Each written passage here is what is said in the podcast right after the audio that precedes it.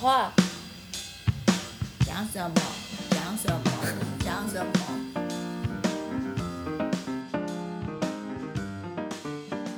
我后来在博士班的时候又认识一个，就是我现在的先生，本来是朋友，也是台湾同学会的同学。那后来也渐渐的走，越走越近之后，成为男女朋友之后呢，我们在就是博士班毕业之后，因为他找到的是那在 Boston 那边的工作。嗯，半导体相关的工作，因为他是电机相关的博士，那所以我那时候找工作的时候也是比较局限，希望能够找在 Boston 或者是在西岸，因为他到时候西岸那边也比较好找工作，所以也是因为很就是就是很幸运能够在 Harvard 这边，然后正好在 Boston 这边可以跟我先生一起。之后 Boston 这个老师经费并没有好转，我也想要再找下一个工作的时候，我就有跟我先生商量说，那我们下一个工作地点是要在哪里？当然我是可以继续留在 Boston 那边，学校很多，或者是生技公司也不少，是不是可以留在 Boston？但是我先生觉得说，以他半导体的那个 background 来说，其实西岸就是在戏谷那边，他的机会会比较多。那我们商量之后想说，好吧，那还是就是以从就是往戏谷那个地方找工作。他那个时候的公司在戏谷那边是有分公司，所以他有想办法调到戏谷的分公司。那我也想办法去找戏谷那边的工作，我也很幸运的找到，就是在一开始是在 Berkeley 那边做做研究。会选 Berkeley 的原因也是因为觉得说，呃，我之前都是做肺部系统相关的研究嘛。那在 Berkeley 这个老师他做的是相关的是做眼睛的眼睛的研究。那眼睛里面有很有意思的力学，比如说人为什么会近视眼，其实也是因为光学上的改变。因为你长时间看很太近的东西，那眼轴为了要 adapt 你的光学上的差别，而至于它必须要把眼球增增长。增长这件事情，呃，可以呃，是不是也有些力学上有意义的现象？还有就是呃，比如说青光眼是因为眼压过高，那我们这个眼压跟青光眼的形成之间的关系是什么？我就觉得这个还蛮有意思的。那我之前因为做这个肺部系统研究，觉得做的有点呃累疲乏，我想是不是可以换一个 gear 去做这个眼睛力学相关的研究？所以我之后就是去呢找到这个 Berkeley 的工作，就去 Berkeley 那边做眼睛力学的相关的研究。那我先生也很幸运的从就是去从呃 Boston 那边的工作调到加州的分公司。那可是呢，又是生活另外又是一个抓嘛就是我我的另外一个抓嘛就是呃，我这个 Berkeley 的老板是一个女老板，然后是一个澳洲人，然后没有结婚，只身在美国工作。我当然不是说女老板不好，因为我自己也是女老师，我自己也没有小孩，就是就是很单纯。但是我也很幸运遇到这件事情，以至于我知道我不要这样对待我的学生。那这位女老板呢，她生活太寂寞了，所以很喜欢用利用 live meeting 的时间跟大家聊天。比如说，他会讲说他最近买了一个新的项链，或是新的化妆品。哦，好，然后呢，他不习惯吃中饭，他但是他很喜欢晚上的时候去喝杯咖啡或喝个小酒。那我们这些实验室的学生就有义务要陪他去喝咖啡跟喝小酒。天哪，很累，因为我那时候我先生因为工作他在戏谷，那 Berkeley 是在湾的最上面，那我们当然就是住的地方不可能在 Berkeley，对他来说他其实工作时间也很长。那学界工作相较之下，working hours 是可以比较 flexible 的，所以我们选的这个住的地方是比较住在南湾靠近戏谷的地方。我每天开车要开一个多小时。那我陪他喝完小酒之后，都已经九点十点，我还要开车回到家。第二天九点我还要去上班，我没有办法这样生活，很痛苦，真的就觉得很抓嘛，就怎么会遇到这种事？后来我就想想怎么办，那我就就痛定思痛，我就跑去跟这个老师说，我想要离开他。我那时候还是 international scholar，然后这个老师他就完全不能接受，哎，就跑去跟 international office，就是我们那时候 visa 就是能够留在美国是要靠 working visa 的。我跟我先生都是 international student，他那时候虽然在美国工作，可是那时候还是 working visa。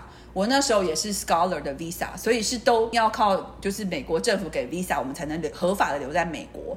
这个老师他竟然跑去跟 international office 讲这件事情，然后逼迫我留在他的实验室。就是说，如果今天我不在他实验室继续做的话，他要把我的 working visa 马上的撤销，然后我就要必须回到台湾。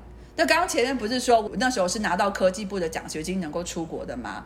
那我当初的这个科技部奖学金就会 bound 在美国的 visa 是说，我是因为特殊人才留在美国，所以如果我的 visa 如果一旦回到台湾之后，我必须要在台湾待满两年，我才能够回到美国。这是刚刚讲科技部拿到这个奖学金的一个 bounding 的过程。那怎么可能？因为我先生已经在美国工作啦，那我怎么可能就是瑞斯说回来台湾两年？那如果我老公又找一个别的女人怎么办？真的，你现在不能放开，三周以上没联络都不行。对啊，不很可怕，开玩笑啦，只是觉得说这个不合理，因为我那时候已经结婚了嘛。这个老师很坏，就让我逼迫在他实验室继续工作，很可怕。在这个期间中，我还好，就是我有找到另外一个在 Stanford 的老师。那其实当初我在加州，就是到戏谷找工作的时候，我有有面试两间两个实验室，一间实验室就是我刚那个刚刚讲的，就是 Berkeley 这间实验室，另一间实验室是我在那个 Stanford 的的这个另外一个也是做肺部相关研究的的医生的实验室。我很诚实的告诉他我现在的状况，那我可不可以到他那边去？那他说，当然，他觉得我必须要 fulfill 我现在这个老板的的的意意愿，他希望我能够跟我现在的老板好好的谈。那当然，如果我这边能够谈好的话，他愿意 sponsor 我接下来的 visa。所以我就跟我现在老板谈说，我是不是在他那边大概待多久？他就说好，那你就要在我这边待满一年，你才能走。所以我就在他那边待满一年之后，才 transit 到 Stanford 这个老板这边。呃，Berkeley 这位老师就是非常喜欢跟你喝酒的意思吗？你至少跟我喝满一年，你才可以走。我跟你讲，我真的，我觉得这件事情也深深影响到我说，到底为什么要留学生在身边这件事情。就像前任像我有有就是有聊到说，哎，是不是要跟学生或是助理讲说，哎，你要在这边只一定要待满多久？可是我觉得。学生跟助理他有更好的发展，他觉得待不下，你要硬要把他留下来，一点意义都没有啊。他觉得、啊我不知道他为什么，我不晓得中间的 rational 是什么，他一定要我待满一年。我不知道，他可能觉得说，如果这个 postdoc 在我这边不待满一年就走了，他在他的 record 上会不好看，这是我想到的一个其中的原因了。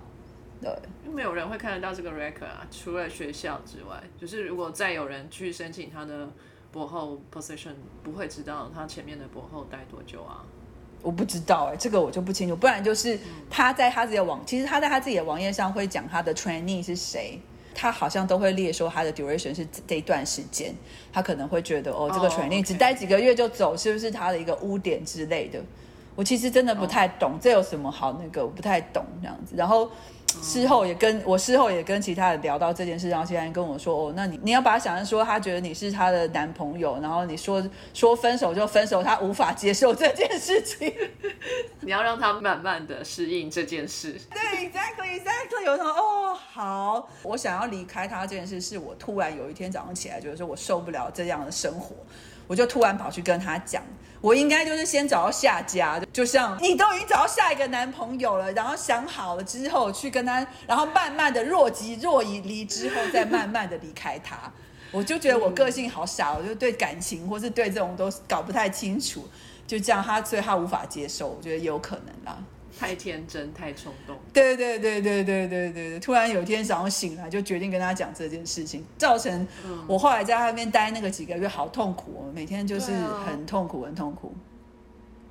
一定会被另类的对待。对对对，而且是 meeting 的时候酸言酸语啊什么的，然后以至于其他同事都觉得很很都觉得很难过这样子。嗯，不过还好啦，就是就是一年熬过去，熬过去了。哎，我有个问题啊，就是李先生在那个时候是 working visa，那你可以就是办就是有点像呃依亲吗？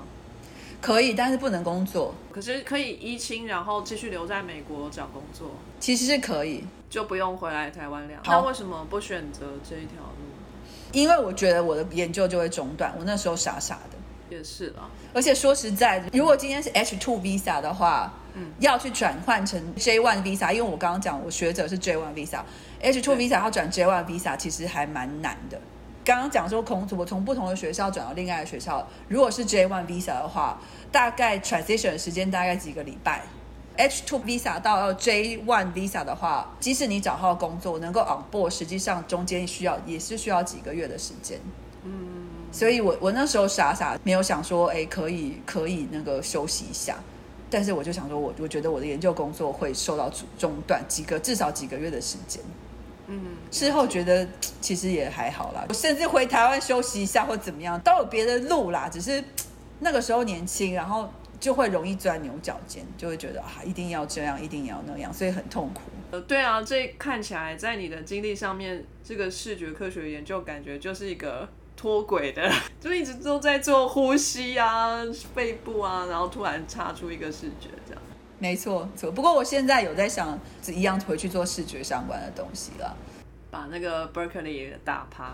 没有要想，我没有要报复他的意思啊！我希望他幸福快乐，因为他会这样做，真的是事后想是他不没有幸福快乐啦，他才需要很多人陪着他，他没有办法享受独处的娱乐这样子。嗯，也是交不到朋友。我觉得是没关系，没关系，佛心的陪了他一年。那再来就是到了 Stanford 来做这个医学系的呼吸与重症科的研究员啊，这位老师人真的还蛮好的。对他真的人蛮好的，他本身是医师，然后他就是做肺部移植的医师。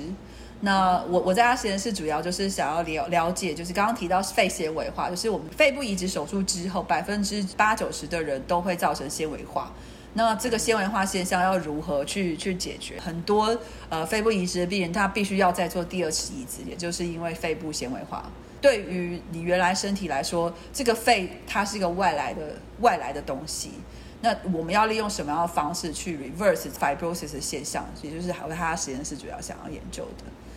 啊，不是说不能 reverse 吗？对，但是呃，那个时候是说用 chemical 的方式，目前是不能用 reverse。但是我在那边做的研究，在小鼠身上，如果我的确发现，如果能够用改变它的物理环境的方式，有看到纤维的 reverse 的现象。怎么改变肺的物理环境？是把它放到比较硬的地方，还是把它放到比较软的地方？呃，刚刚有提过，呃，因为物理环境改变造成细胞，它觉得它必须要不断的修复，所以会造成纤维化这件事。我们 fibrosis 也是一样，就是呃，就是的确上就是在某一个时间点，它觉得它要不断的修复，但在很多 in vitro 的实验里面有发现说，我们把细胞 play 在比较硬的环境的，它会更加 activate 它的 fibrosis 现象。哦，是哦。嗯，所以呢，我们是不是我那时候到我这个老板说，就是我们之前有试着想要 reverse fibrosis，但是市面上讲的这些药，基本上它不是 reverse fibrosis，它是。让这个 inflammation 减少，就是发炎，就是这些 inflammation 的反应减少，让这些免疫细胞不要再继续攻击，解决 insult 这件事情。因为这个攻击，刚刚提到攻击免疫细胞攻击，有可能是病毒，也有可能是因为你移植之后对人体来说就是外来的东西，所以就会免疫细胞去攻击。那我们现在市面上所给的药都是针对就是免疫系统去改改进这件事情。可是事实上，我们会发现说，其实，在纤维化之后，其实免疫细胞并没有那么多。在某一个时间点，当你真正已经变得非常 fibrotic 的环境下，你去给免疫相关的抑制，或者是给一些呃 anti-inflammation 这一块的药的时候，根本不可能 reverse 它。所以才说，现在市面上所有的药是没有办法 reverse fibrosis，因为在你都已经 fibrotic 了。对。但是我那时候就想说，是不是可以？借由改变物理的环境去 reverse fibrosis，那个时候我就跟老师 propose 说，是不是可以用呃，第一个就是我让他的刚刚提到说，细胞为了修复，它除了自己 recruit 很多细胞之外，它还会 secrete 很多就是细胞间质去把那个破洞补起来。那我是不是这个细胞间质它越累积越多？其中很重要一个细胞间质是胶原蛋白 collagen。那胶原蛋白它除了它刚被分泌出来的时候，它是纤维化化细细的，纤就是细细的纤维。那它在过程中，它会 cross link 起来，变成很厚很厚的一层。就是比如说手上的疤痕这些，其实都是很多除了脚板的血浆的之外，剩下那纤维硬硬那一块，其实都是细胞间质它变硬，就是它 cross link 之后变硬这一块。那我们是不是可以阻断刚刚提到这个纤维在一开始这个纤维 cross linking 阻断 cross linking 这件事，让它的 environment 不要变得这么的硬？那另外一端呢？我们是从细胞，细胞它要怎么知道它的环境的物理管的的 environment 改变？是不是中间有一些有一些 mechanism 可以让它的这个 sensing 这一块改变？所以我选用的药物是让细胞这个 sensing 外面。外面那个 environment 改变的这个 pathway 把它阻断掉，所以细胞感受不到外面的物理环境的改变，再加上外面的物理环境，它的 cross linking 现象减少的话，它的硬度就会慢慢的减少。那这从这两边去双边去做改植的话，我在小鼠身上的确有发现 fibrosis 这个有减少的现象。那在人体上面，我觉得是有一定的困难度，也就是说。我那时候曾经有想过说，把市面上看到这个药就是呃结合起来，但是也有它的困难度，因为你要拿两个药物，然后本来不是 off market 的这个药物拿来去做这样子在人体上去做这样的 clinical trial 是有它的困难性，所以我们做完之后发表了文章之后。似乎就没有办法再继续比较困难，就是往下就是做 clinical trial 人体试验这一块。对，刚刚提到过去针对的 pathway 都是在 inflammation 这一块。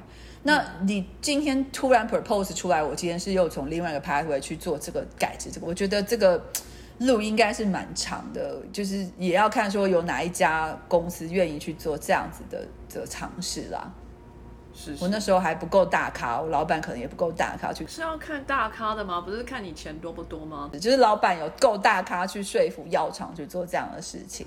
就是在 Stanford 这边，呃，你的职称是叫做研究员，已经不再是博士后研究员了，是吗？应该说，美国很多 position，呃，即使你挂名叫助理教授，他都是在一个大教授的 umbrella 下去做。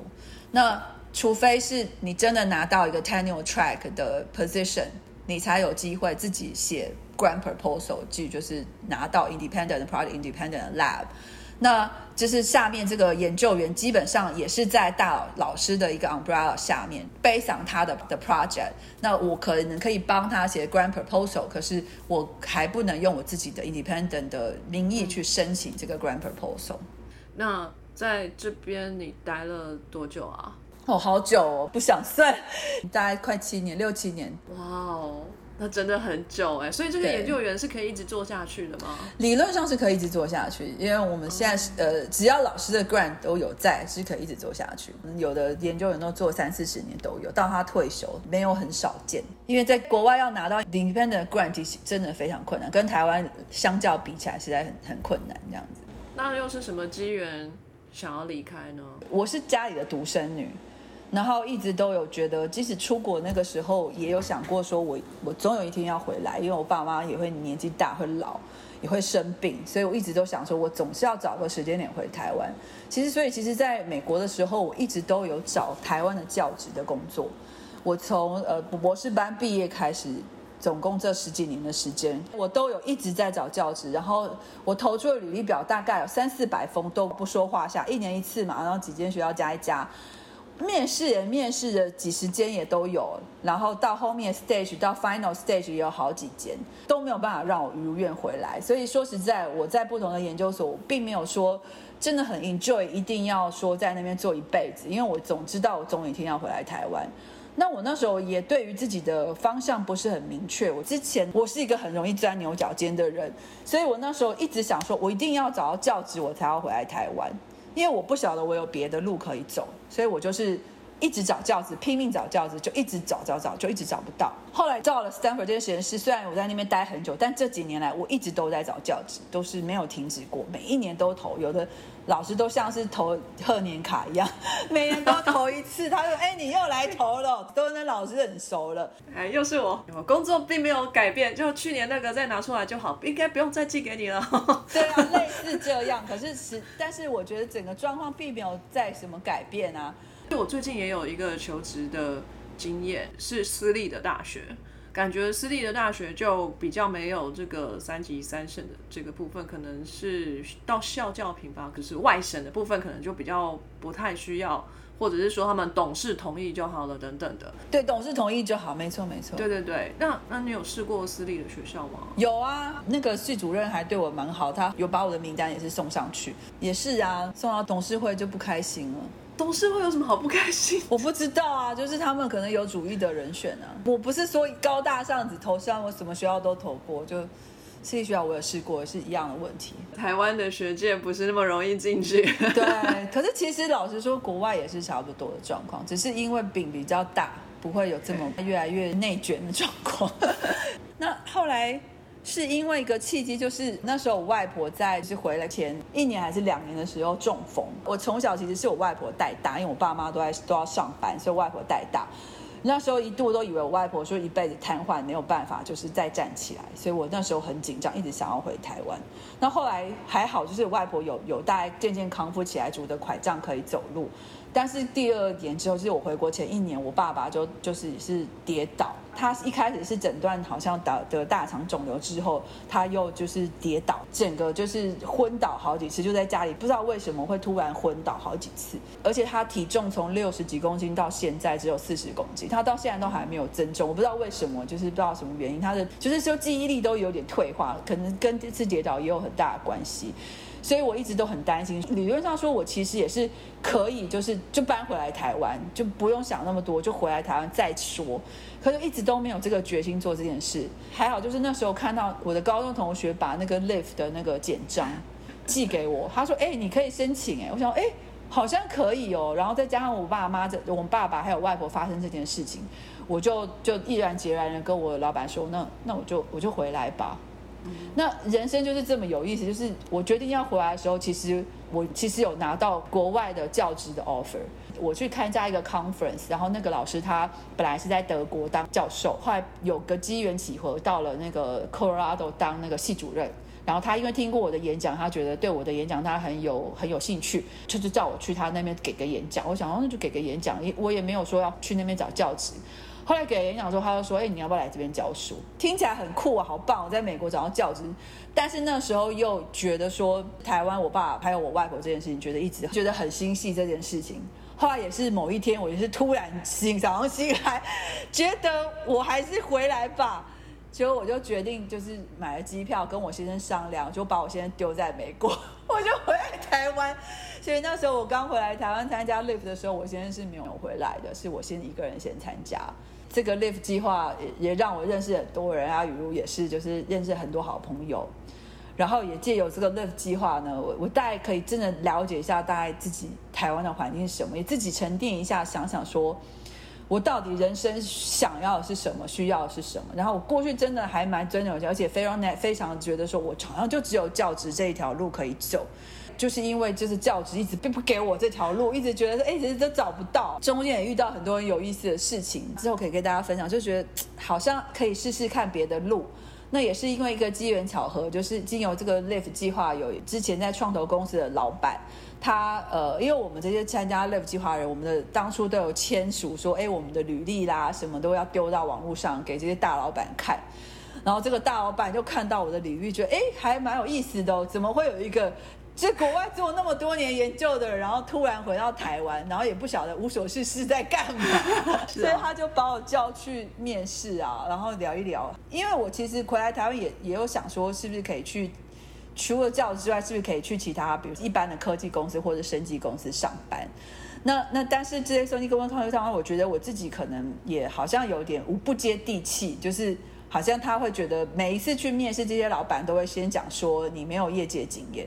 然后实际上，我问他说：“哎，什么是业界经验？”的时候，他又讲不出来什么是业界经验，所以我就觉得很气啊，觉得莫名其妙。就还好，这个创投公司的老板他遇到我，他就是跟我聊一聊，他觉得说：“哎，其实他没有这么觉得说业界经验有这么重要。他觉得说：哎，你之前去了那么多的实验室，你在不同环境认得不同的人，你在对人这一块应该也是也是可以 handle 得了的。”所以他就给我这个机会，让我在创投公司是上班这样子。就是后来我就去那边工作，也不短的时间，大概两年半左右的时间。因为学姐一直进不去，所以你就跨足了业界，想说尝试一下。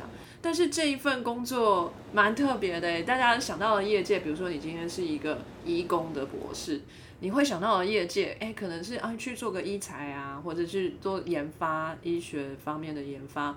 呃，怎么会想说接受这一份比较是商业创投公司嘛？就是说，呃，这个公司有一笔资金，呃，请你作为顾问，然后可能你比较了解科技的部分，但市场的部分你其实并不了解，你了解的是技术的部分。哎，这个技术是不是先进，是不是有发展的空间？再来去决定说这一笔资金要不要去支持这个新创的，支持了之后，这个新创产业也不一定能够成功。如果他能成功的话，当然创投公司就可以分点利润。但是如果这个新创公司并没有成功的话，这等于就是丢到水里了，就烧掉了。那所以这个顾问的眼光就要非常的锐利啊，才能帮公司赚钱。你怎么会有这个自信到这个位置上来工作呢？我其实也是傻傻的啦，然后那个时候的确也有些工作机会是做 R&D、做 research 相关的机会。后来决定来创投，原因也是因为我觉得我毕竟离开台湾十六年多了，所以就觉得对台湾还是很陌生。那与其找一家公司投进去也搞不清楚自己要干嘛，还不如我能够就是呃在创投这个产业能够多接触一下台湾的业界。那我觉得也是这个选事后看，的确这个选择是蛮对的，因为我可以用站在比较高的角度吧看一下，就是目前台湾的业界的发展状况。当然，的确创投很不管哪里都是以获利为优先，但是好处是我选择的创投公司是相较来说是投比较早期的创投公司。那如果是早期创投公司的话，财务相较于小来说就不会那么复杂，那技术就会比较看重，因为你在呃公司的早期也不知道未来会长成什么样的时候，你必须要看的就是它的技术。所以呃这家这这个创投公司就是比较特别，就是它比较投 Pre A 跟 A Round 这样子的这样子，甚至 Angel Round 都会投的状状况下，这技术就投资上比较占比较大的比例这样子。可不可以跟我们说明一下，就是？呃，刚刚您说了几个专有名词，是不是？Pre A A Round 就是啊，我们知道新创公司要来募资，然后就会有这些创投公司来看啊，有点像去菜市场选菜这样。那他会募资好几次，对不对？A 轮、B 轮、C 轮，然后你刚刚还说到了天使吧，Angel Round 之类的。呃，可以跟我们大概说一下，如果一一间新创公司他们要募资。然后最后可能会到上市上柜啊，这样子会经历什么样的程序呢？这个要几个 round，每家公司都不一样。有的可能他每一次都遇到富爸爸，他就可能两三个 round 他就上市上柜了，那甚至就卖掉了。所以不一定一个公司它真正要成功是要几个 round。但是基本上以平民老百姓来说，为什么强调平民老百姓？比如说王永庆的儿子，他可能就自己掏腰包出来，就不用什么几个 round 就这样子了。那那那可能是没事，但是一般来说，我们是需要找一些好朋友啦，呃，出资啦，甚至有欣赏你的长辈啦，或是老板啦，就是出资。那这个就是所谓的 angel round，因为他们像天使一样，不求回报的给你这笔一开始的资金，因为也不知道说你会不会成功，就这样像天使一样给你。所以一般这个第一个 round，所以 angel round 是直接就丢进去，他不求回报，就是没有签约说你以后要让我分论。就是你赚钱，我要分一点，这样没有要写这个。理论上是都要有，就是但是大家都知道，那个就是有的时候没有公司没有成功，就是一张废纸啊。所以就这个 Angel Round 理论上还是会有，但是呃，它的占的占的比例理论上也是对于股权来说比例上比较高。可是它一般 Angel Round 不会要求一些就是几倍的 return 一定要回去，一开始被层层扒皮，这些 bounding 的 term 就少很多。所以 Angel Round 会叫 Angel 也是因为这个原因嘛。那之后正式的 round 一般都是开始就开始算 A B C D，第一个 round A，第二个 round B 就叫 A B C D，这样往下算下去。还有个名词叫做 Pre A round，就是可能他觉得还不够 ready 到 A round 正式的募资，他就会有一个介于 Angel round，可能之前的那些 Angel 朋友们觉得说，哎，这个公司不错，我再拉一些没有那么熟的 Angel 进来投这家公司的时候，就可能可以叫做 Pre A round，所以也是多半还有一些赞助的成分在里面。但是到 A A round 以后，通常都是要把刚刚讲的那些股权就要必须要算清楚。那再来一些就是假设公司失败之后要如何还钱这件事情，可能都会在就会在 turn 里面说的很清楚。所以 A round 之后就比较就是比较像是玩真的感觉这样子。所以是会要还钱的哦。当然要还钱。啊，好啦，有些公司虽然说失败，可是他们还可以变卖一些资产，还是会有一些资金。对对，变变卖资产要还钱。对对，哦，新创公司真是一条漫漫长路，真的真的。呃，你有看过一间新创公司在你的是工作的这两年的期间，就是从零开始到成立吗？因为我看的主要是生医新创，我是倒是没有。软体的话倒是有一些这样子，他们可以至少在三四年的时间到达到一定的规模。但是生医不太可能，生医需要主要就是还有很大的门槛，就是医材的话就会要经过 FDA。一些一些认证这件事情，还有经过人体试验这一块，就不可能在三五年之内能够能够看到。创投公司他们都是预备好这一笔钱丢下去之后，比如说是在医材的这一部分的公司投下去之后，他们就是做好准备，大概十年之后才会拿回利润来这样子吗？这个不在台湾好像是不可能，在国外会有这样的 mindset。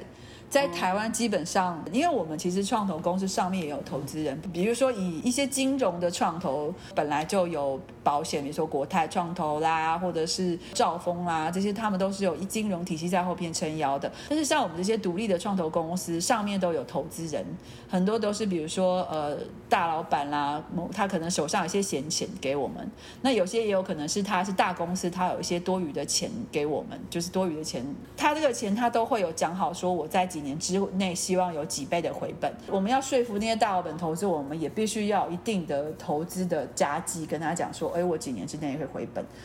所以，呃，在台湾普遍老板的 mindset 就是我要很快的出场，就是赶快有钱回本。这也是因为台湾一开始很多很多公司都是最近比较少啦，之前会常常看到一些一些三 C 的产业的老板出来想要看生计，可是很多很多都现在都没有没有再继续做下去的原因也是，他们可能把这些做半导体的 mindset 拿来当做生意，那就是不太可能，因为我们其实很多。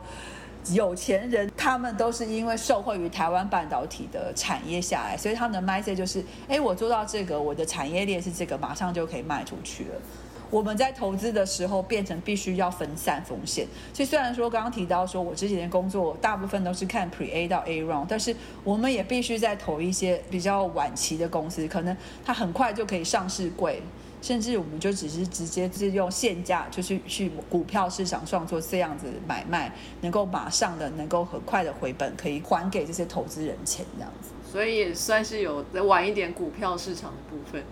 哎，不是我在玩，是我的同事。我自己很糟，我觉得我说来说去，为什么会回到学界，也是觉得自己毕竟做了很多科学的研究，以至于自己的 mindset 都是科学的这一块啦。随便举个例子来说好了，那个时候有去看一家公司，但他其实是很晚期，然后我同事是看比比较做比较晚期的金融的的，他就说这家不错，叫我去看，然后去看，我就说不怎么样啊，就只是这样子啊，就是做隐形眼镜啊，台湾隐形眼镜那么多，又就没有跟老板推荐，就哎。他一上去就三四百块，我想要怎么回事啊？后来你就知道，其实金融市场的嗅觉跟我们技术导向的嗅觉是不一样的。他们可能就是看说啊，台湾目前在在台面上的股王股后都是做隐形眼镜，那这一家新的隐形眼镜上市也是基本盘就是三四百块啦，那那就可以投资啊。所以，我我我觉得我好像不太适合。我之前有想要多买一两张股票，想说试试看，就哎，到现在都没有涨起来，因为就是技术导向去看的时候，真的没有办法赚什么钱了。就是要花点时间了解市场先。啊对。不过像这样子的一份工作是可以做长久的吗？还是业界的 mindset 也是说，哎，要一直跳槽，你才会到更高一点的位阶啊之类的？呃，业界的话要加薪，当然就是要一直跳槽。其实也是要看产业，比如说制造业这种，像台湾最大的台积电，你当然可以做一辈子，这个是没有问题的。但是也要看产业，有的产业它就是变化的很快，他会希望更多的心血的话，就是需要一直靠换工作这样子。那纯粹如果以创投来看的话呢，的确是可以做一段很长的时间，因为创投它有不同的阶级嘛，它可能从一开始像。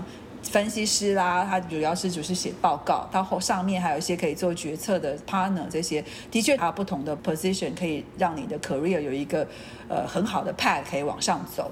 但是我觉得真的是要看你的个性到底适不适合。就是往下一个阶阶阶阶位阶去走，因为的确，如果说你当分析师，可能的确没有办法做一辈子的分析师。你到一定的程度，你还是希望能够再往上走。但是如果是做工程师又不一样，工程师你真的可以在你的技术领域上做更多的研发的话，是可以做一辈子的。所以那这个公司待了两年多，也是差不多该走了，是不是？其实是我先找到教职，我才跟老板提说我要离开。哦那我的老板也蛮好的，就是我那个时候刚进入这间公司的时候，这老板也有跟我说，我看你的 background，感觉好像应该也要去学界试试看，你要不要继续去投学界的工作？是他鼓励我的耶，我想说，哎，好啊，既然你鼓励我，就是啊，我就去试。只 不过他有说。但是我觉得呢，工作上希望你能够不要就是待几个礼拜就走了，至少待个一两年吧。那我还多待了一两一两年，就是就是在他公司，所以其实我那时候提到说我要离开这件事情，他也蛮支持的，我觉得嗯还蛮幸运的。那我至于怎么找到现在的教职工作，也是继续努力的投啦。然后我是想要跟就是听众讲说，虽然我刚刚前面讲那么多学术的黑暗面，就觉得说，哎，好像很多时候当炮灰，但是总是如果你不，如果你有一定的一定的呃，只能说坚持吧，总是可以到达你想要到的目的地。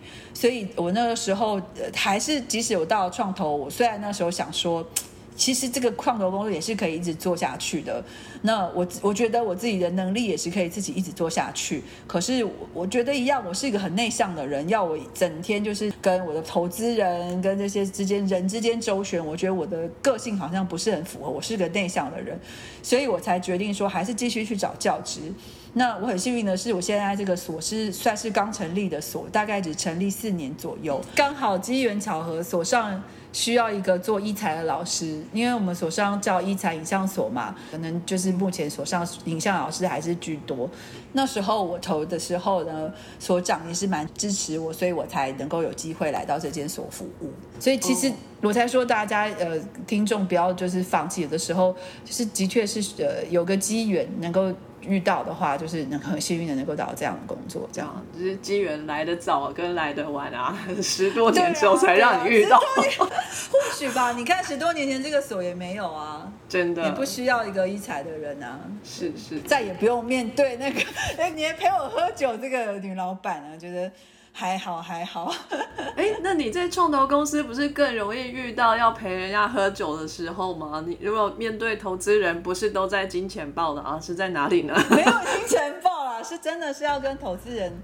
吃饭喝酒是一定是难免的，所以也是觉得这样子的呃心态跟我的个性不是很合，所以我也是想说，好像没有办法做的那么长久了。有的人真的很适合，像我先生来说，他就好羡慕我做的工作，他觉得每他是工程师哦，但是他是那种每天出去聊天吃饭就是觉得很 recharge 的这种人，跟我相反，我是需要看书我才能 recharge 自己。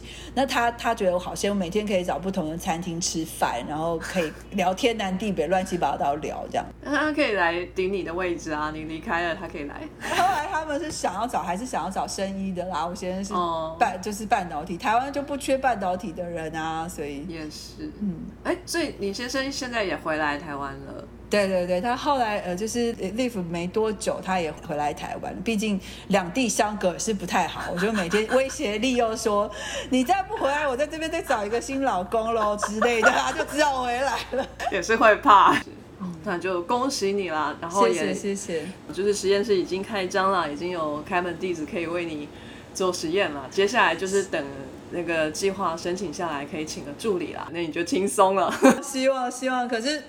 助理好难找，行政助理吗？还是研究助理？研究助理。不过台大应该可以找很多小朋友，很好用啊。台的大学生是吗？现在大学生少子化，其实不是很容易。所以我现在开始骗高中生啊，所以从高中开始骗。十年计划，对对。好，非常谢谢尤兰达的分享，非常精彩。我们节目最后呢，都还会再问我们的受访者一个问题：今天如果有一位就是研究生啊，然后他在一个十字路口上，他不知道要去业界呢，还是要留在学界呢，还是要去从事自己比较有兴趣的事事情，可能都不是这两个呃方向的。那他正在犹豫的时候，你会给他什么样的建议呢？这个问题其实我之前也问过我的老师，到底我在人生的十字路口到底应该怎么走？他给我讲了一段话，我觉得蛮有意蛮有意思。他说，其实人生会遇到很多岔路，那你在路口的时候总是不知道右边好还是左边好，右边可能风光明媚，左边可能就是有悬崖峭壁，到底哪边比较好？你其实不是很清楚。可是真正你在人生走的过程当中，当你卷一条路走的时候，你都已经往下走的时候，其实根本不可能跟自己想说，我回到当初我能够。再选一次，我会怎么走？因为这个问题其实就是没有意义的嘛。我觉得我自己的人生也是一样，我遇到这么多事情，其实拖时代都是自己被推推着走去选这条路。那当然，如果你能够有有这样子的。这样子的幸运能够有两条路可以选，甚至更多条路选的时候，当然是一件非常好的事情。可是我觉得有的时候可以相信自己的直觉，选一条觉得好像适合你的道路往下走。那即使继续往下走，觉得说不适合的话，你也可以找到另外一条乡间小路往另外一边走。或许有一天还可以回到你想要走的路。我觉得我的人生也是这样，就是有的时候觉得好像从这样走，就像我去的业界，我去，然后觉得还好像不适合我。我是算是幸运。也找到另外一条乡间小路，又再走回来。但是我觉得不用给自己设限，说我在这个痛苦的时候，我一定要选择一个觉得一辈子都可以，一定要往这条路走的这个方向。不妨就是放宽心，想想说，哎，这边可能花朵比较漂亮，我就往那儿花儿比较漂亮的路走走看啊。总是会走出一条觉得你适合的路，然后真的要相信自己。问一下，如果你现在回想一下，就是当初那个美国的系主任叫你去拿美国的教职，你现在会有一点小小的心动吗？或者是后悔当初没有接？现在看到科技部经费的时候，真的会觉得有点后悔。美国就是那个是美金，你知道 一样数字哦。但是当我回到家，就是跟我爸妈吃饭的时候，就觉得哎还好，我有回来，就是陪他们，他们也很开心。所以就是一样，人生的路你不知道是发生怎么样，但是或许我今天选了那条路，我爸妈也会搬来美国，我也不知道，或许我也很开心，也不晓得，然后做一个一番成就也不一定。但是我觉得我现在走的路，目前我还就是觉得还蛮开心的。嗯，哎，那我还有一个 astro 的问题想要问你，就是那你这样子就是在业界走一遭哈，就是两年的这样的经验，呃，对你来说，目前来讲，你就是在你的工作这边，呃，这个业界经验有为你带来更广阔的视野吗？还是有有没有什么样的嗯比较好一点的帮助，对于现在的工作上的帮助这样子？绝对有，我觉得绝对有。我觉得嗯那个时候从曾经有一度想过，为什么我要这样白走这一招路，业界路？可是事实上会发现，业界对业界的经验对我来说影响非常大。因为过去在学术界，你就是一个非黑即白的世界，觉得就是这是 truth，这这个实验结果，这个 truth 就是这是这是 false，就是这样子。甚至呢，在学术的象牙塔里面，对于很多事情的想法都过于局限，所以我才说我过去其实是一个非常爱钻牛角尖的人。但是这个业界经验让我理解到，其实很多事情是不是非黑即白，很多都是灰色地带的。那当然，这个金钱这块我们就不要再多说，也没什么。但是我觉得很多时候，甚至在我觉得在待人处事上面，我也能够理解，所有的时候不应该是就是大家就是要照着一定既定的道路这样走。就像我现在呃，可能跟跟某些老师沟通的时候，会觉得说，哎，为什么他会这样想？如果我过去是在学界，我可能真的不晓得，搞不清楚他为什么会这样想，为什么会做这样的决定，甚至有的时候会了解不太了解，说这个老师为什么会做这样子奇怪的想法。但是到了业界之后，你大概就会理解说，其实现实世界应该长的就是个这个样子。那你回来再看这些老师的时候，就觉得哦，他们好可爱，好天真。然后我自己也看到他们会去修正自己，觉得说，哎，那其实我应该要怎么做？这样，我也觉得，就是学术的象牙塔好像就把这些奇形怪状的人保护的太好了。没错，就是这样。有一点我觉得最受不了，就是有的老师他觉得他的研究是他毕生的心血，然后你跟他要讲什么，他就不想要跟你讲。可是事实上，当你在外面看一圈，你就会发现，事实上 ideas cheap。你真正 implementation 才是 key，就像那么多新创公司，它有这么好的 idea，它东西没有办法商品化，有什么用？所以我觉得老这个也让我自己跳脱这一点。所以有的时候，比如说跟其他老师聊合作的时候，我就会把我所有东西都跟他讲。我先就会问我说：“哎，你怎么可以全部都要？这不是会是什么商业机密？”我说：“学术有什么商业机密？你你东西 public 就是，大家也知道你在做什么啦。而且我觉得大家能够把饼画大，把研究做得更，大家都做相同研究，也是可以更好的事情。所以这个也影响我蛮大的。”这是最棒的心态了。其实你现在就是把所有的东西都讲出来，在你 publish 之前，你就可能找到合作对象了，马上就有下一阶段的发展，其实也蛮好的。谢谢你，很棒的分享，谢谢邀请。那我们今天就先这样喽，跟大家说声再见吧，拜拜，拜拜。易德级英文编修，您论文投稿的小帮手。全球两千多本国际期刊一致推荐，提供英修证明，由具备学科专业的英文母语编辑为您润饰英文与排版，提供百分百品质满意保证，快速不贵，最快可以当天交件，在地真诚台湾客服提供贴心的协助，开立电子发票可以报账哦。输入折扣码 Sky in the World，全部小写没有空格，就可以折价三百元哦。上传链接 triple w 的 e d i t a g e 的 c o m 的 t w。本节目由易德吉英文编修赞助播出。